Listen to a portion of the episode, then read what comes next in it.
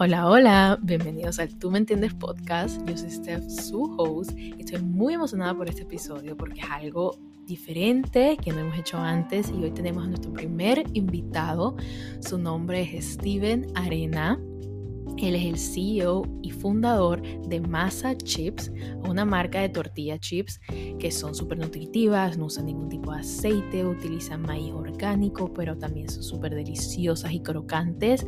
Yo conocí su marca aquí en Nueva York y la verdad es que lo primero que me llamó la atención, por supuesto, que fue su branding, su packaging y su Instagram. Y bueno, yo ahora tuve la oportunidad de entrevistar a Steven escuchar de cómo nació la marca, de cuáles fueron algunos problemas que tuvo en el camino y que cómo creó y vino con la idea de crear este negocio y la estética de su marca y por, por supuesto el diseño. Desafortunadamente Steven no habla español, entonces la entrevista es en inglés para todos esos que nos escuchan que hablan inglés.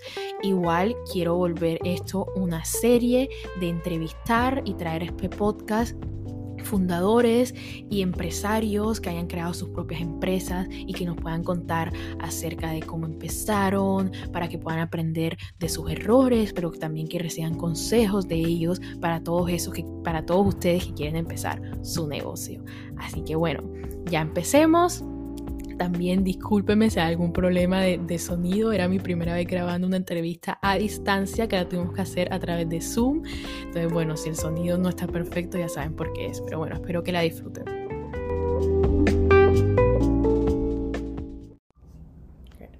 So, hi, Steven. Welcome to Tu Me Entiendes podcast. I'm super excited that you're here, and thank you again for making the time and your interest in our show. Yeah, of course. Thank you for having me. Of course. So, Steven is the founder of Ancient Crunch, which are the makers of masa chips. Uh, they make these delicious tortilla chips that are made with no seed oil, so they are really nutritious but also extremely delicious. If you follow my design studio Creare on Instagram, you may remember that I posted a few series of stories of brands that I found in the supermarket that I really liked their packaging and their design. And one of them was Masa Chips. I immediately fell in love with like your aesthetic and the product of Kurt, of course. So I'm excited that you're here. And I would love to start by hearing a little bit more about your yourself and your story before starting the brand.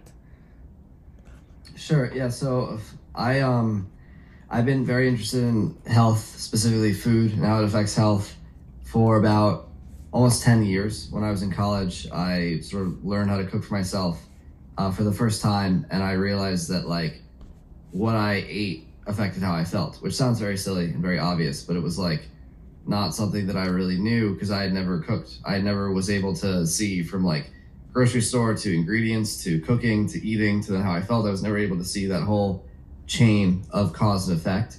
Um, and so I started realizing that, like, hey, all of these sort of health issues that I had been dealing with since I was a kid, whether it was like always getting sick or being congested or having sore throat or being tired and whatnot, uh, I could fix all of that by changing the way I ate. So that set me down a whole path of, I guess you could call obsession about food and nutrition. Um, in the intervening time, I did all of the all of the diet stuff. I was paleo. Then I started sprouting seeds and sprouting nuts and quinoa and whatever. And then I fermented kombucha. I made sourdough bread in my college apartment. I made kefir and all and all sorts of things. Um, and I learned basically everything that I could through for, through the intervening years, following all the diet trends and whatever. Um, I did keto, I did carnivore, all of these things. Um, and then at some point, after I graduated and I was working, um, I began to post about it all on social media. So I started TikTok, uh, I started Twitter and Instagram, blah blah, um, and that was like the sort of social media platform that I had going into all of this. Uh, and then as far as Masa's concerned, about a year ago, a little over a year ago, in January, I was in Miami with some of my friends for New Year's, um, and one of them had ordered uh, seed oil, the seed oil you know, oil buffet from like a taco shop on Uber Eats. Uh, tortilla chips, the taco shells, the whole thing. and I was just like sitting there in sort of disgust because like I'm not, you know, I can't eat these things um, because of all, all the terrible ingredients they use. But then my friend who was there is like, well, what, you know, what do you eat then? If you can't eat this delicious, this delicious food, like, you know, I, I, you know, you're all healthy. That's great. But like, you can't eat anything that you enjoy. And I was like, no, no, no, that's not the point. I can eat whatever. I can eat anything. The point is, it has to be made right. I'm not going to eat tortilla chips that are made with soybean oil. Um, I'm not going to eat bread if it's made with pesticides, et cetera, et cetera. Um, and so that that's like an idea that's kind of new for a lot of people. I think uh, him in particular, which is that food isn't inherently bad. There's not like junk food and then good food. It's like all food can be made in a junky way or a good way.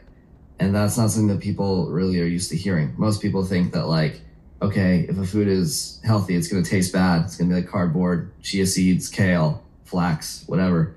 Um, or if it tastes good, then it's going to be a junk food like fries and burgers and chicken fingers and stuff.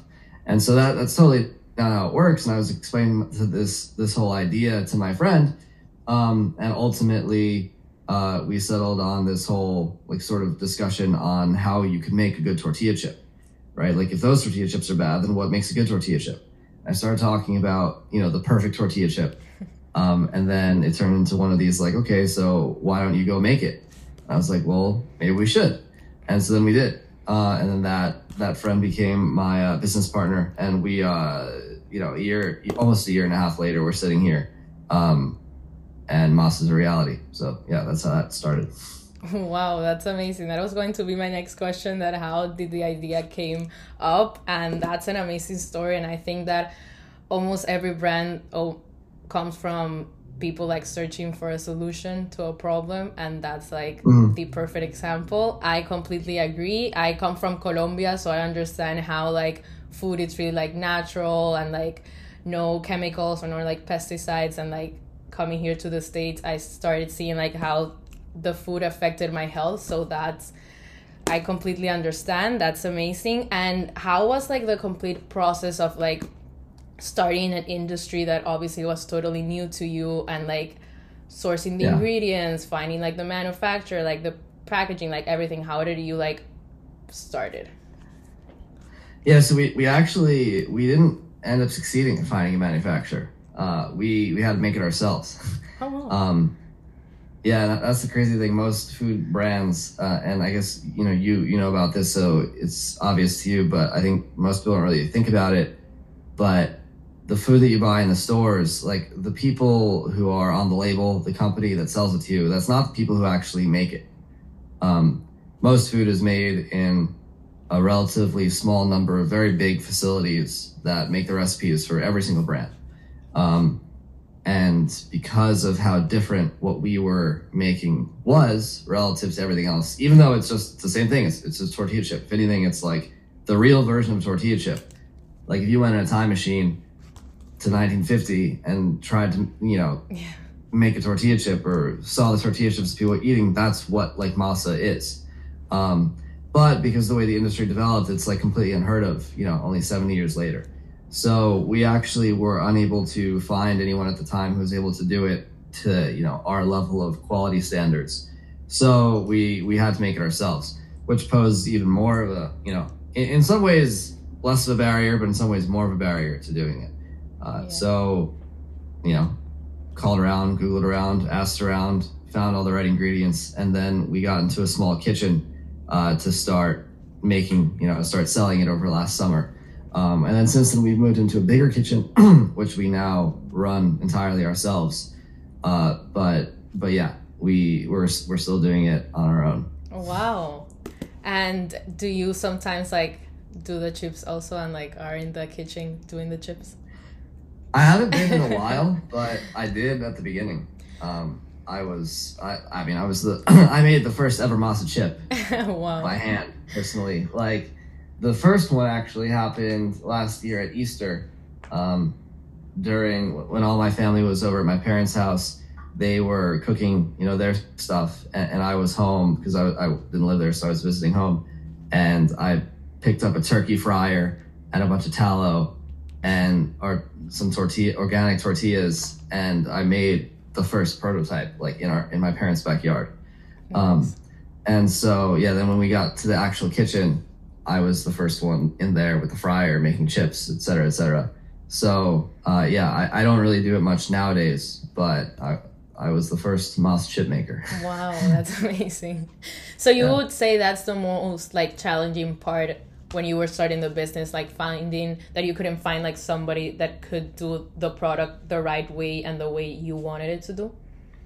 For us, yes, I think that's true. Uh, that's not necessarily going to be for everyone. A lot of people have a product that the recipe is not as difficult to deal with or whatever, so that might be easier for them. But for us, yeah, that that was and still is uh, the biggest challenge is is being able to make enough. yeah, of course. So right now, um, are you only selling in the United States? Uh, do you sell at like small grocery stores or more like health conscious stores, or um, basically where are you like selling the product? Uh, yes, the majority of it happens online. Oh, nice. yeah, the vast majority of it. And so we ship out, you know, dozens, close to a hundred boxes every single day. Um, and so we have a few stores, about 50, I think, that carry masa. Uh, Erewhon in Southern California Mm-hmm. does it. I think that's the only like chain. The rest are sort of small, healthy grocery stores or high end like boutiques or whatever.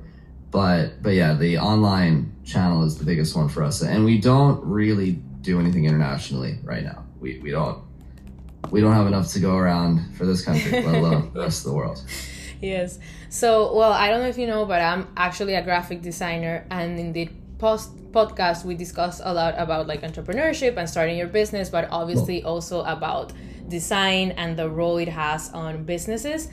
And like I said before, I'm a fan of like your packaging and your overall aesthetic. And Mhm. I think you're like the perfect example of like less is is more in a good way that you're like minimal but not being like boring or like basic, but you have like Mhm. the right um, aesthetic and looking at your Instagram and your socials, you continue that through like the whole platforms of the brand. So I would love to know like what role has like design played in your brand? Did you always had like the idea of the Yeah. brand identity you wanted, or it just like came through time? Yeah, it's a good question. So back to what I said before about what was difficult for us, it was producing the thing, uh, producing enough. But that's because the branding is awesome. Yes. like the that aspect, like the the marketing and branding side, which I think is pretty difficult in general. Like we were very fortunate to have just an amazing design, an amazing artist work on the actual packaging and stuff for us. Um, but it was it was my like aesthetic like vision that trickled down into it. So so I don't know if you've stalked my social medias at all or like my personal ones. Um, I have a, a blog, I got Twitter, I have a an Instagram, and that type of imagery is like my thing. um, the sort of beach Mediterranean like leisure luxury sophistication is like like all of my stuff looks like that, whether it's on Twitter or Instagram or on my blog. Um, and so that started, honestly, that started developing kind of around the same time.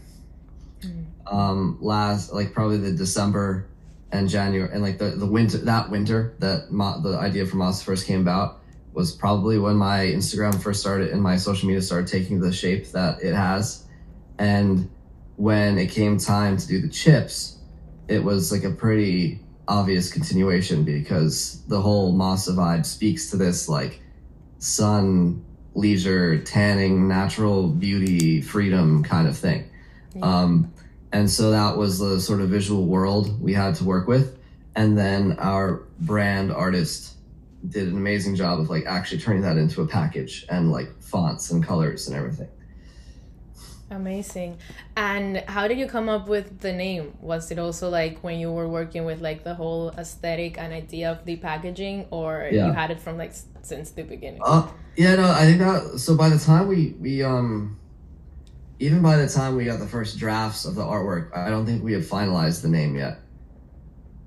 Uh, so there were a whole bunch of options. We thought about it. I think for a few months it took, uh, to determine what we were actually going to call it. I think a few alternatives were like playa chips, like beach. yes. Um, there, there are a few others, but nothing had the same ring to it. And masa is great because in Spanish, as I'm sure you're aware, Yes. masa is like refers to the the tortilla dough when it's like wet Mhm. um, and that's like you know a, a step in the process of actually making masa chips of course and so that works and it's very it's a good name it's very short but it's very elegant Yeah. um, if you pronounce it right some americans pronounce it mesa or something and that's not really Yes. it doesn't sound so good. Um, but if you pronounce it right, it's very elegant sounding. It's uh, it rolls off the tongue, and it's short. It's like somewhat symmetrical. Um, it kind of has this internal rhyme structure that works very well. So it was a pretty clear choice, and we ended up going with that. Yeah, I think it's a it's a great name and it's like short and catchy and like easy to well for me easy to say. but like as a brand owner and like a general I as a general idea, how do you say like how important is having like a good brand identity and like a consistent brand identity through like the whole brand like Instagram, packaging, like everything, like how important would you say that is to a brand? Um, it becomes more important the bigger you get, is what I would say. I don't think it really matters much, if at all, when the thing is small. But if you want it to get big, and as it gets big, you'll find more and more importance is placed on a sort of unified brand concept, both aesthetically and philosophically. Um, I, one thing that is important to keep in mind. I, I think, and we've we've done this too. We have the brand, of course. We we have the visuals and everything else, but from a marketing standpoint, like you don't really have a brand because you have a bunch of pictures and some fonts. You have a brand because a lot of people use and enjoy and interact with your products over time, and that's what makes a brand. Coca-Cola, like just scribbled writing with red and blue or whatever, is not a brand. It's only a brand because like their products have been consumed more or less by the majority of Americans for over 100 years. Yeah. like that's why they have a brand. And so naturally, if no one's consuming your, no one's buying your products, then no matter how much time and effort you put into designing the thing, um, it won't matter. You just have an art project. So it's like the brand is a combination of the art that you have plus, you know, relationships with customers built over time. And you don't need the art project to begin to start selling, but if you want to grow, especially very big, then it then it becomes then it becomes important. But wouldn't you say that to attract that initial customer, not only is important, obviously having like a really good product that people want to try, but also, especially through socials, attract those customers with your brand identity and with like aesthetic. That that would also be like a catch to like bring more customers and try your brand. Yeah, I think it's important, but the product is like like the most important thing. Like masa doesn't exist. If we, you know, if we change the recipe, let's say it was normal tortilla chips, and put that in the same bag with the same packaging and the same photos and the same fonts and the same colors, we don't have anything. You know. So it's like it's like these things are all important, but there are certain things that come first. Um, and so, my opinion, the the product is the thing that really works like there are plenty of brands that look good and have pretty pictures and pretty colors or whatever that don't really last or work because they're not built on anything with, of like with a strong foundation. Um, there are plenty of people that can actually like you'll see some initial success. I think. Okay, th- this is maybe this is maybe the thing. People may be tricked once or twice by pretty pictures and like a nice aesthetic experience, but they won't come back again and again and be excited and tell their friends about it if the product itself is deficient.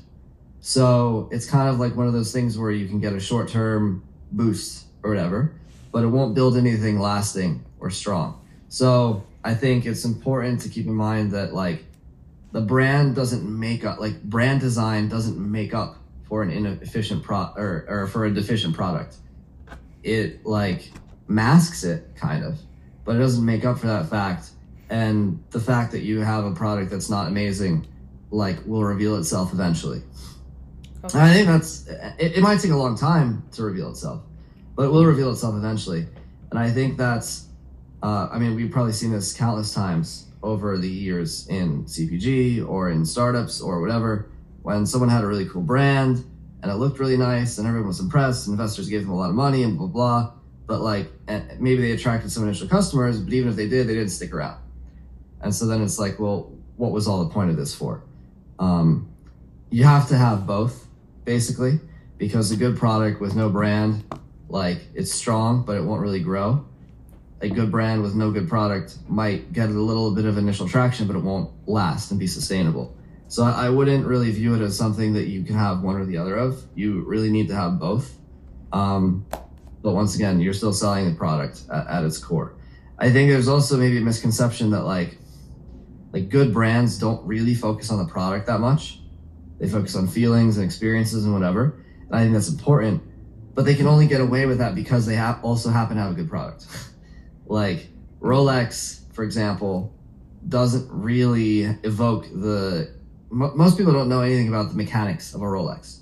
They don't know anything about Swiss watchmaking. They don't know anything about like escapements and like hairsprings and the other types of complicated, you know, actual mechanical features of the watch. They know about the feelings and like the prestige that it has. Mm-hmm. So you could say like, okay, Rolex is all about the brand. Sure, but at the same time, their product is amazing, and that's what allows them to have a good brand that everyone cares about. Like Rolex was the first people; they were the first people to invent like waterproof watches. They were the first people to invent like perpetual motion, automatically recharging watches like 100 years ago. They're very innovative and it's very high quality. And because of that, then it allows them to not focus on the attributes of the product. It's like this weird thing. The better product you have, the less you focus on the actual product, and the more you focus on brand.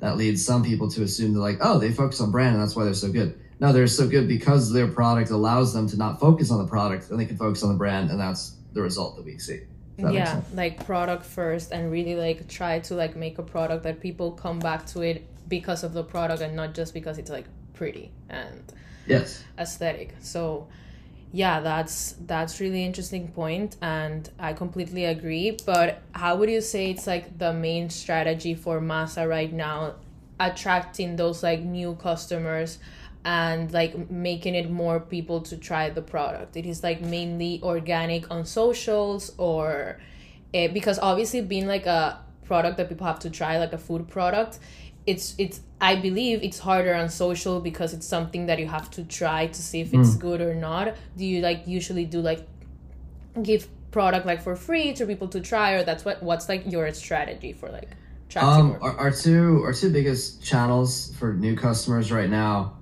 are digital advertising, so like Facebook ads, Instagram, whatever, um, and also affiliates and influencers. Those are our two biggest avenues at the moment. Um, that may change the future, although I doubt it. And like, it's a good point about trying. And so initially, like our primary product is like an eight pack of, you know, eight bags of, of masa and that's relatively expensive. It's a lot of chips. What if people don't like it? Blah blah. So we started early on adding a sample pack, which is lower price. It's not free, but it's pretty easy to just like put in your credit card and go get one, so you can try it.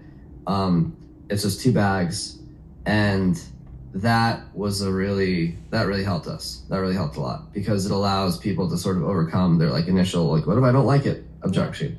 Um, we don't have a ton of retail presence right now um, by design because it's a lot easier for us to, to work online for the time being. After a certain point, like there's only so many people who will buy food online. So after a certain point, like that's not going to be the primary thing anymore. Like retail is going to be the primary thing, but we have a long ways to go until like we've you know sort of tapped out online growth. If that makes sense.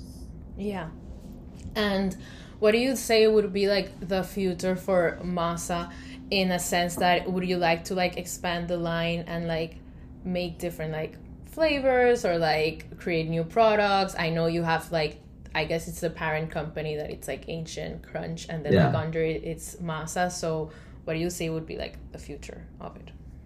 Yeah, well, we have a we have a new flavor coming this month. Actually, Awesome. I can't I can't exactly tell you what it is Okay. right now. Okay. Um, I've teased it a bit on social media. The stripes, it's the same bag, but the stripes are green. Nice. Um, So yeah. if uh, it we is what I'm thinking, that's like my favorite flavor. Huh? if it is what I'm thinking, that's like my favorite flavor. Awesome. Good. Um, I think that's going to be big, and then we'll continue to add flavors to masa.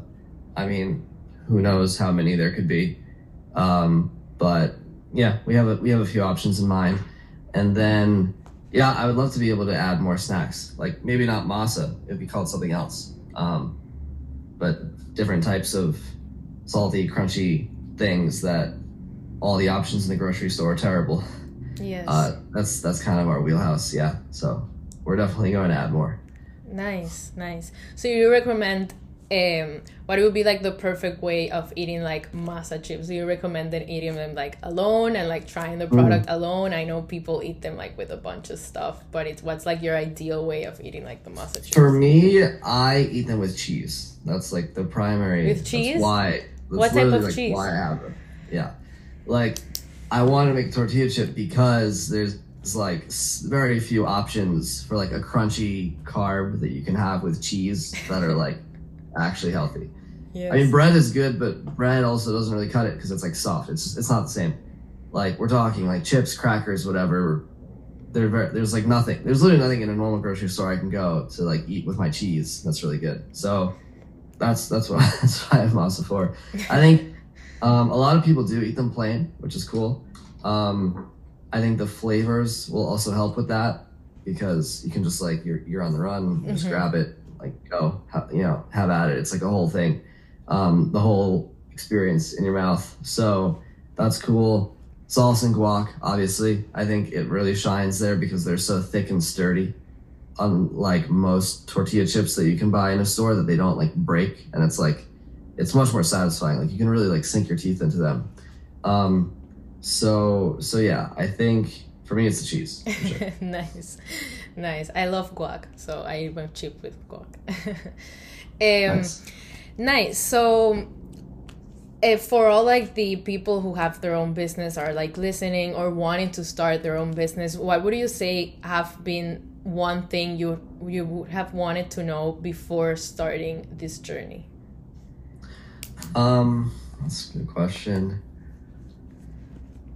I think it would have been smart for well, I, I kind of learned on the job, um, like Facebook ads and Facebook advertising.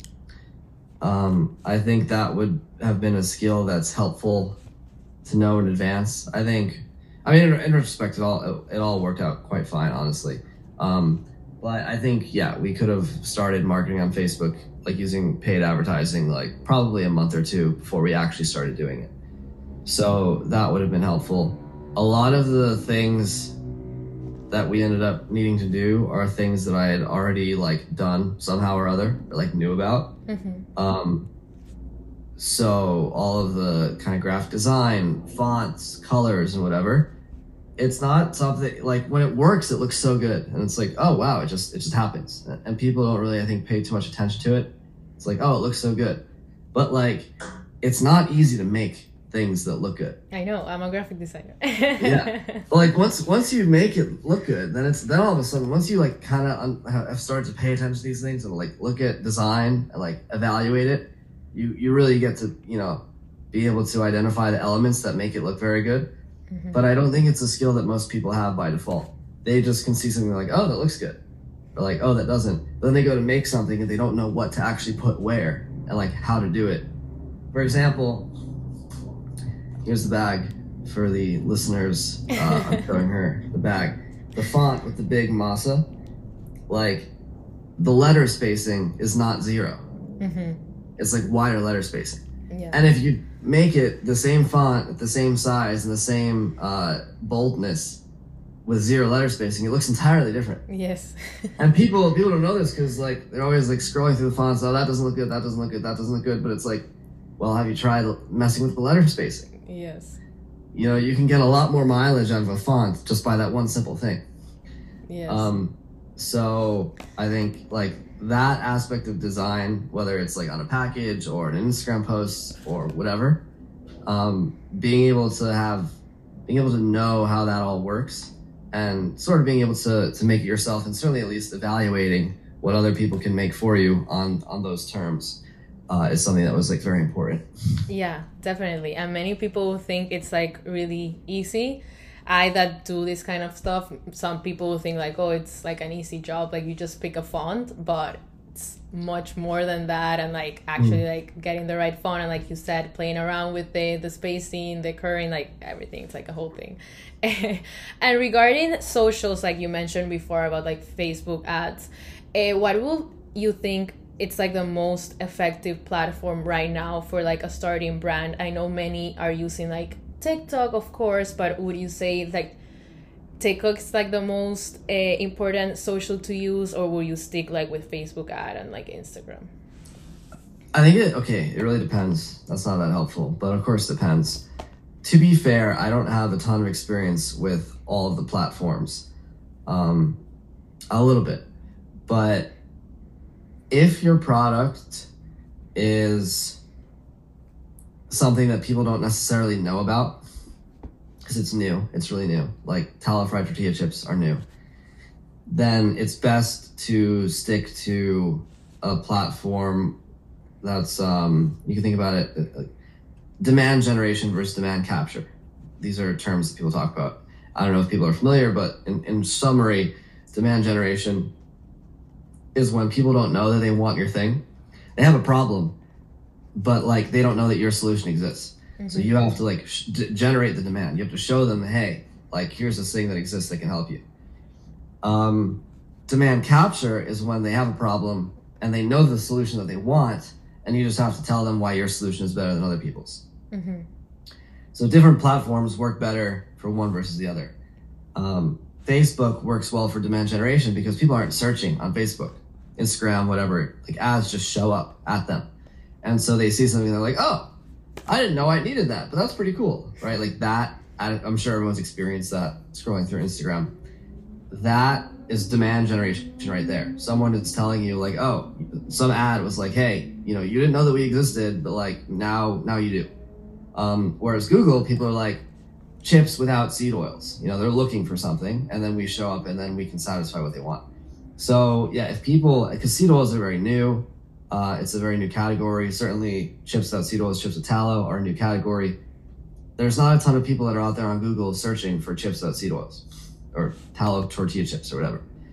As you get bigger, hopefully, you uh, like your brand as an is the is the force in the market that like gets people to start searching for that stuff. Mm-hmm. And then when they do, you'll be there to meet them.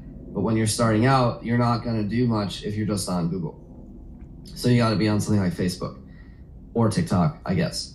Um, the difference between Facebook and TikTok is that people on TikTok, um, the performance of ads is like pretty variable. So like it could be good one day, not good the next day. The algorithm is much more like up and down. Um, the other thing as well is that people on TikTok, I know it's a it's a bit of, it's probably a bit of a stereotype, but it's like also somewhat true. People on TikTok don't have as much money as people on Instagram. so really, that's like the the what like people think. Huh? That's like what's been said about like the platform that like TikTok because it's like younger audience. You would say. Yeah, yeah, for sure. It's younger. It's just like the type of people there. It's like they're not like necessarily high ticket item purchasers. Now that's not entirely true. Of course, there are people like that on the platform, but the majority, like you know, in terms of yes. you know actual breakdowns, it's not it's not a huge portion.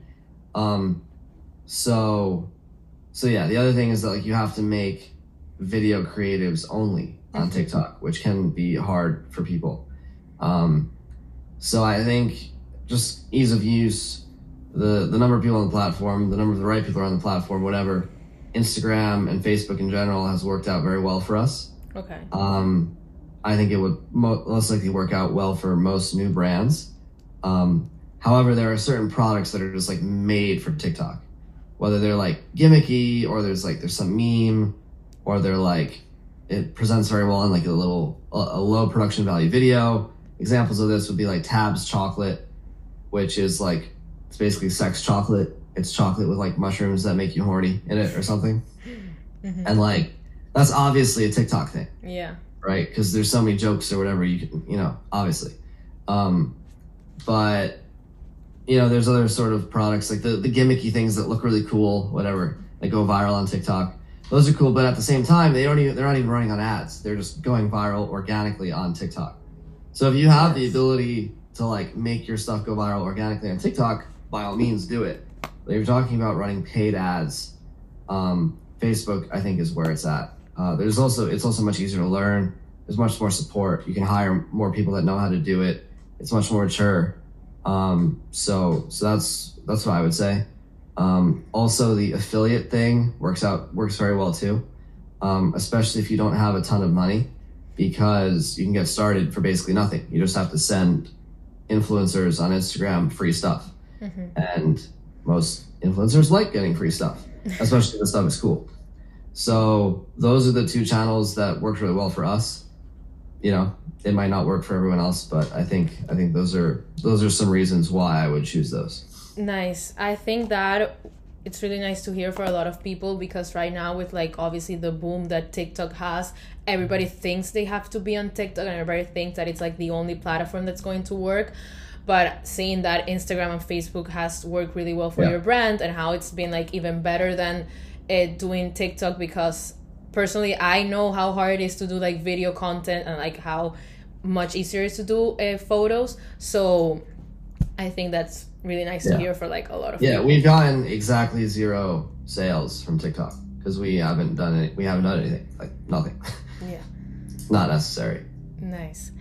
Um okay, and finally, I want to keep this like episode short and sweet. Um what advice would you have for people not like in social or, or anything just like general advice that would you would have for people like starting their business and Mhm. maybe on an in- industry that it's like new to them or maybe they have this idea that they wanted to start for a while but they don't have like the courage to do like what would be like your advice for people Yeah. Um.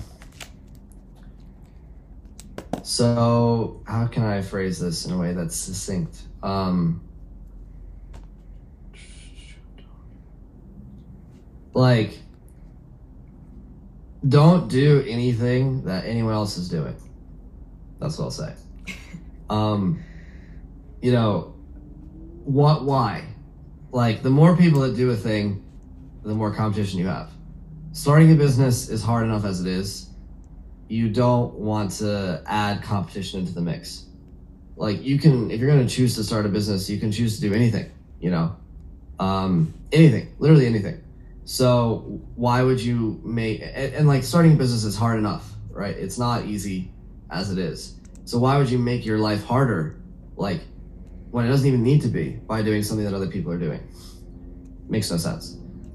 That being said, like depending on the nature of the business, there you know, competition is not one thing. Like like say starting a laundromat. There's a million laundromats. But if there's a city where there is no laundromat, even though there are a million other laundromats and other people do the exact same thing, no one's doing it right there. So that's no competition, which is fine. Um, so it, it's important to think about your market as well when you evaluate whether or not there's competition uh, in something. Um, and some people might hear them be like, "Well, there's only you know I don't there's no only so many ideas out there. Everything has already been taken." Like maybe, but also like no competition means that like you can do you can combine things that other people have done in different ways and bring it into something new in a way that no one's ever done before which is also cool. Um, by taking a product that's like poorly branded or marketed to one specific set of people um, you can and taking that product and, and branding it in a different way and marketing it to different people um, then you know you can still succeed doing that because you're doing something new. You're not competing anymore. Like an example of this that I think is probably pretty popular nowadays would be like Liquid Death, the Yeah. water company. mm-hmm. Like you could say, oh, they're just making water. That's not unique, right? but the way that they're branding it and the way that they're marketing it is unique, and so that's what makes them like not like they, they don't compete with Dasani, right? Yeah. That's not who they're competing with. Um, they don't compete with Poland Spring. So yeah, don't make your life harder. Find a way to do something that no one else is doing. Um, and th- there's a lot of room to get creative with this. I think the second thing I'll say though also is that like a lot of people want to start businesses. Everyone thinks that that's cool. Um, it's cool when it succeeds. Yeah. but it's not cool when it fails. Um, that's very not cool. So obviously it's going to be very difficult, but like, don't think that in order to have any sort of sense of worth in life or glory or glamour or success or whatever that you have to actually start a business. Many people are perfectly fine and maybe even better off like working at a company that treats them well, that like allows them to do work that they enjoy and they're good at and not worry about all this other stuff. Um, in particular, if you're going to start a business, like every single job function is something that you have to do. Um, I have to make food physically. I have to package things. I have to talk to UPS. I have to edit website code. I have to edit photos. I have to do Photoshop, Canva. I have to have social media. I have to know copywriting. Got to write emails you got to be able to hire people to do those things and like evaluate people and interview them. You have to manage all the people that you hire. Um, you have to talk to suppliers. You have to find suppliers. You have to figure out how Google Ads works. You have to figure out how Facebook ads work. You have to do brand artwork. You have to get packaging. Um, you got to go meet with investors. You got to go to conferences. You got to go be your own secretary and your own boss and do a million things. Yeah. You know, um, some people are like very good at a thing like a thing, um, which is fine, but that's not exactly the skill set required to start a business. The skill set required to start a business that you have to be good at a lot of, you don't have to be perfect or amazing at everything, but you have to be good enough and capable of learning more or less everything. So there are many people who are not like sort of built like that, which is totally cool and totally fine. They're very specialized and they have like deep knowledge, whether it's like rocket science or I don't know, art history or who knows whatever it is. Um, and those people may be better off doing something that like finding some position or partnering with someone else that allows them to be very good at the thing that they're good at um, and not have to do all the crazy stuff that's involved. So like, yeah, it's not for everyone and there's nothing wrong with like doing good work in the context of a business that you don't own. And many people will work less, make more money in the long term and, you know, be less stressed out by doing that sort of thing. Um, so if you're listening to that and you're like, okay, well, that's not me, then great, go ahead, go for it, you know?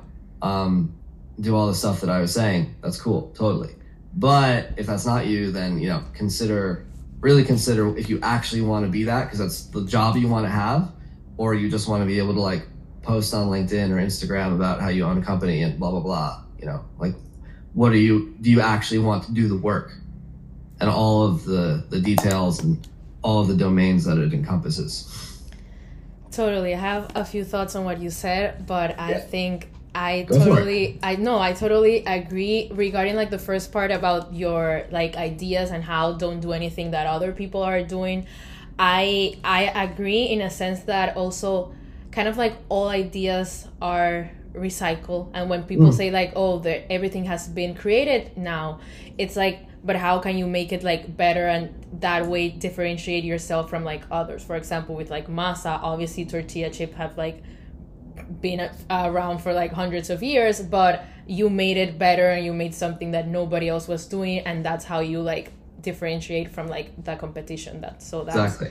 amazing. And regarding with like not everybody has to create their own business i also think there's like it has become kind of like a trend of like people like oh i want to have my own business. Like it's really like gen z like i don't want to ha- work for anybody. Like i want to have my own business mm-hmm. which like you said it's great but at the same time i think what you said is like a reality check to many because like some people don't understand that that the hard the hardship that comes with it and like how you have to do like like you said everything by yourself and like be like a one man show so like before Mm. you start the journey like really understand that it's not gonna be as easy as some people think it would be. So that's right. amazing and like thank you so much for all your advice and thank you again for like the time and for everyone who is listening make sure to check out masa chips their instagram it's masa underscore chips and if you're in the United States, of course, try them out. I'm going to leave you a discount code on my Instagram so you can like order them and try them. I'm sure that if you tried masa, you're not gonna